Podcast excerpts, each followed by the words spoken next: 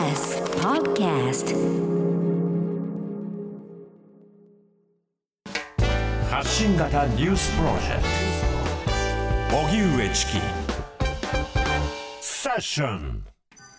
緊急事態宣言の中大型連休初日がスタート。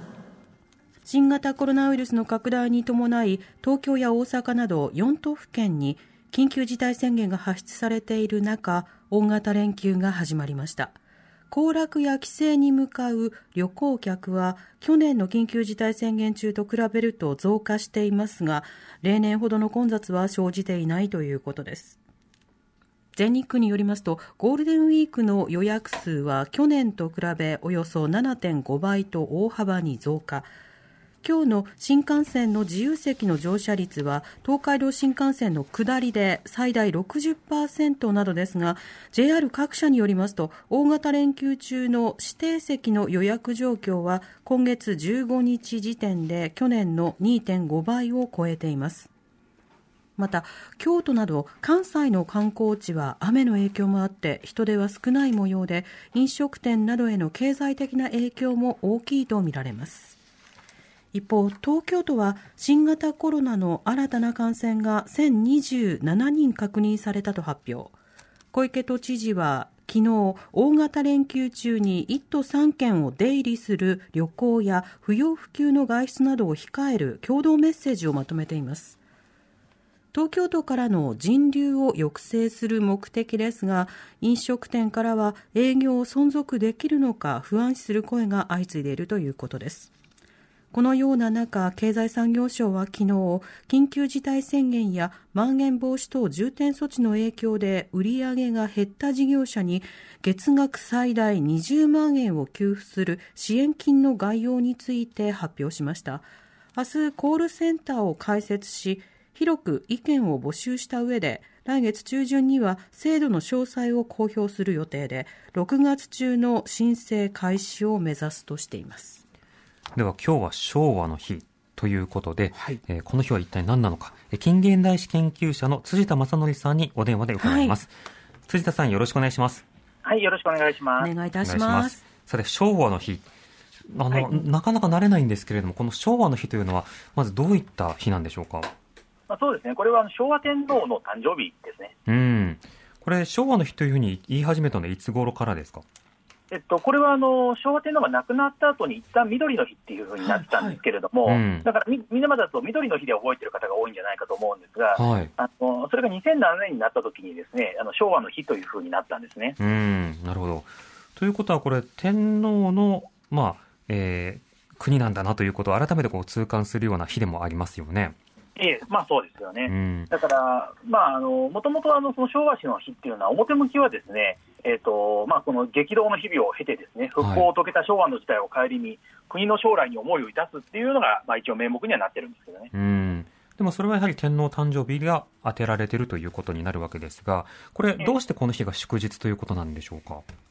えーとまあ、これは今言った通り、まあ、もう表向きはまあ一応、その昭和の時代を振り返るということになってるんですが、うん、まあ、ある意味、保守派としては、ですねあの昭和天皇の誕生日っていうのをですね、えー、代替わりしたからといって、また平日に戻すということに対して、ある種、抵抗感があったということだとは思いますね。うんなるほどとなると、これから祝日がさらに増えていくという可能性もあるんですか？えーとまあ、それはね、われわれにとってありがたいことかもしれませんが、うん、あのまあ、現実的には例えば大正天皇の誕生日は休みになってないわけですよね。はいで明治天皇の誕生日になってたりするので、うんうん、まあ、あのそういう折々の、まあ、大物天皇といいますか、はい、歴史的に大きな足跡を残した天皇の誕生日っていうのは、もしかしたら今後、休みになる可能性はあるかもしれません。うん。でもやはり天皇制の国なんだなということを、まあ、感じるところもありますけれども、そうした中あの、これ、オリンピックをめぐって、今、さまざまな議論がありまして、このオリンピックもその時代ごとにいろいろなえーまあ、レガシーを残すというようなところもありますけれども、あの日本の以前のオリンピックと比べて、今のオリンピックへの捉え方や向き合い方、どう感じますか？そうですね、まあ、やっぱり今回のオリンピックはコロナと切っても切り離せない状態にはなってしまいましたよね。はい。で今のオリンピックって、やっぱり今のコロナ自粛の、まあ、ある種の不合理性というか、まあ、あまり科学的ではない、まあ、ある意味空気による脅しみたいなものですけれども、うん、まあ、その不合理の象徴みたいに今のオリンピックはなってしまっている気がしますね。はい。これあのオリンピック返上というものは、日本もあのいいか悪いかともかくとして経験はありますよね。そうですね、あの1940年、ちょうど日中戦争中に、実はあの、まあ、あの日本はオリンピックをやる予定だったんですけれども、はい、まあえ日本が戦争をしていたり、あるいはヨーロッパでまた第二次世界大戦が始まったことなどがあって、ですね返上したという経験が一度ありますね、うん、その時の返上というのはあの、どういった経緯だったんですか？はい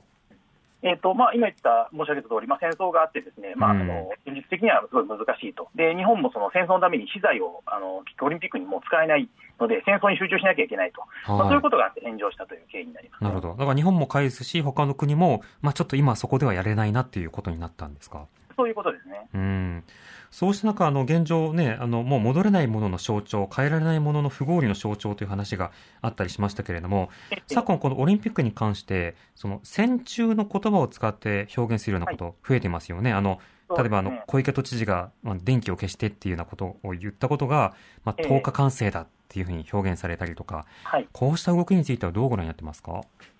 そうですね、やっぱりあのこうよく戦前の教訓みたいな話っていうのはメディアにあの出がちなんですけれども、はい、今こそまさにそういう戦前の悪いところの例っていうのを思い出さなきゃいけないと思うんですよね。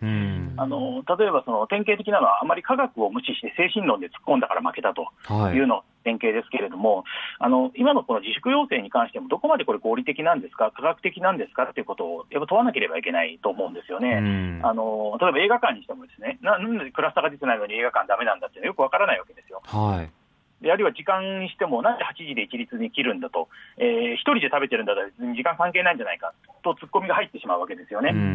でそうすると結局、人々は守らなくなっていってしまうわけで、はい、でそうすると肝心の本当に感染症対策ができなくなってしまうと。あのいうことを考えれば、やっぱりその今でこそその戦前あの、そういう、ね、空気によって脅して人々を動かすみたいな、ですね、あのそういうメソッドはやっぱりこう見直さなきゃいけないのかなと思いますね。なるほどまたあの医療関係者にこう手伝ってくれとかボランティア参加してくれというのがあたかも動員のようだというのはそういった評価もされますよね。そうですね、まあ、あのそう言われれば全くそうなのかなという気もしますし、うん、あるいはその結局、どっかの時点でですね、まあ、コロナ対策に集中しなきゃいけないということで返上になる可能性が出てくると、そうすると本当にまあ1940年の繰り返しなのかなって感じになりますよね。うんただあの、そうしたときに責任を取ることが難しいということで、誰もその最初の一言を言い出さないというままずるずる来ているという状況ではありますね。そうですね、それもまた何か戦争中のことを思い出してしまうんですけれども、うん、もう日本は敗戦すると、でどっかでもあのややらなきゃいけないと分かっているにもかかわらず、ですね誰も言い出せず、はい、まあ、最終的には昭和天皇のいわゆるご聖断によって、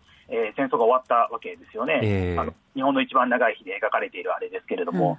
うん、じゃあ、今回は誰がそのご聖断に当たることをやるのかなということが気になりますね。うんそうですねまた、例えばその体育の日とかですね、オリンピックに関連したさまざまな祝日であるとか、その記念の盛り上げ方というのも、これまでもありましたね。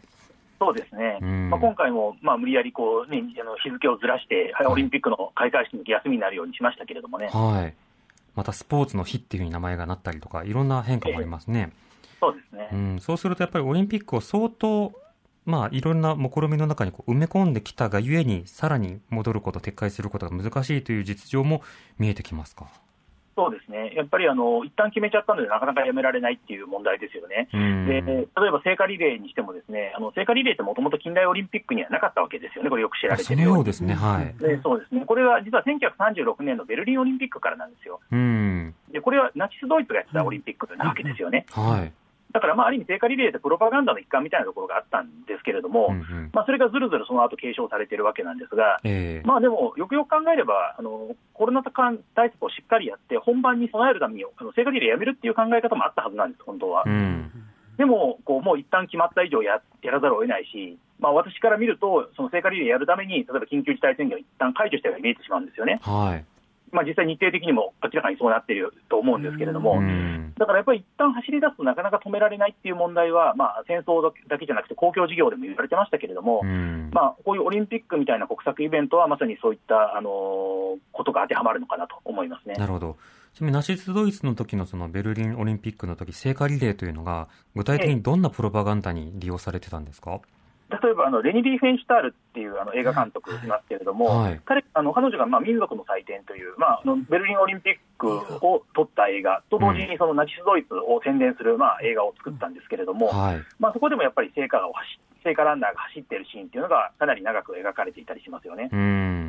だからそのはいまあ、ナチスのヒトラーの下で復興したドイツを示すという、まあ、そういう宣伝に使われたわけですねうん今でもやはりその日本はこんないいところがあるよとか、こんな著名人が走ってますよとか、多くの方々がそれを喜んでますよというようなものを、まあ、広報するという仕方で使われてますよね。全くそうだと思いますね。うん。なんかオリンピックのそれぞれの原点は何かっていうことを考えると、実は平和の祭典という一言ではくくれないいろんな歴史が見えてきますね。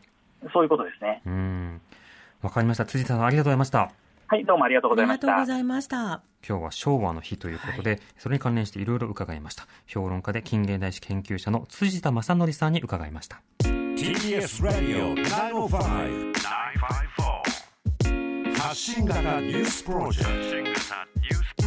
トセッション